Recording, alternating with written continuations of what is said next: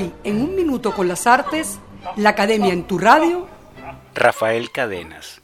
La palabra como posibilidad. La relación palabra-vida, ¿cómo una puede conducirnos a la otra? ¿Acaso revelarnos el camino hacia la realidad? Ocupa un lugar central en la obra de Rafael Cadenas.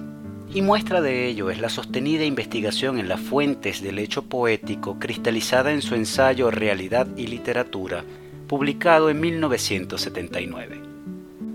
Lo que plantea Cadenas en este libro es un tema desusado, difícil de situar, la posibilidad que tiene el ser humano de establecer una relación directa, no basada en la ideación con los seres y las cosas, dice en la introducción.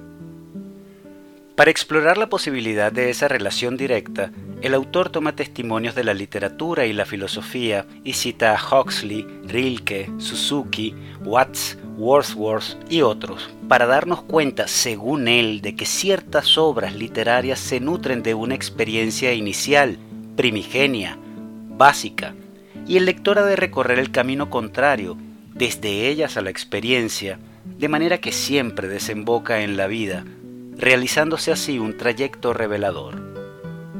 Las páginas de este ensayo buscan señalar el extravío sobre el cual hemos fundado nuestra vida, el de no darle a ella la primacía que le corresponde, dice el poeta, e intentan destacar otra relación con la realidad, una que no la empañe, que la deje ser.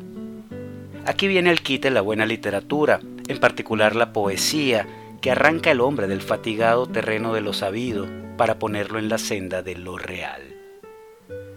Por lo tanto, la poesía para cadenas no es un asunto de género literario, sino que se trata de algo que está en la poesía como escritura y fuera de ella, en el teatro, en la novela, en el ensayo, en la pintura, en la música, en la conversación, en la clase, en cualquier parte donde se rompa lo mecánico y entre la vida, como señaló en una entrevista. La investigación sobre el hecho de vivir realizada por Cadena se muestra en cada uno de sus libros, por tanto, podemos entender los ensayos de realidad y literatura como la prolongación en prosa de su búsqueda poética. Y lo que busca en su obra, y a ratos toca, es quitarnos la venda de los ojos para lograr un mirar límpido que nos revele la realidad tal cual es. Lo que se busca es recobrar el sentimiento del misterio que nos ciñe y esto no se trata de imposibles o quimeras. Por el contrario, Cadenas concibe el ser como algo accesible al hombre, porque como él mismo dijo, ser significa alcanzable.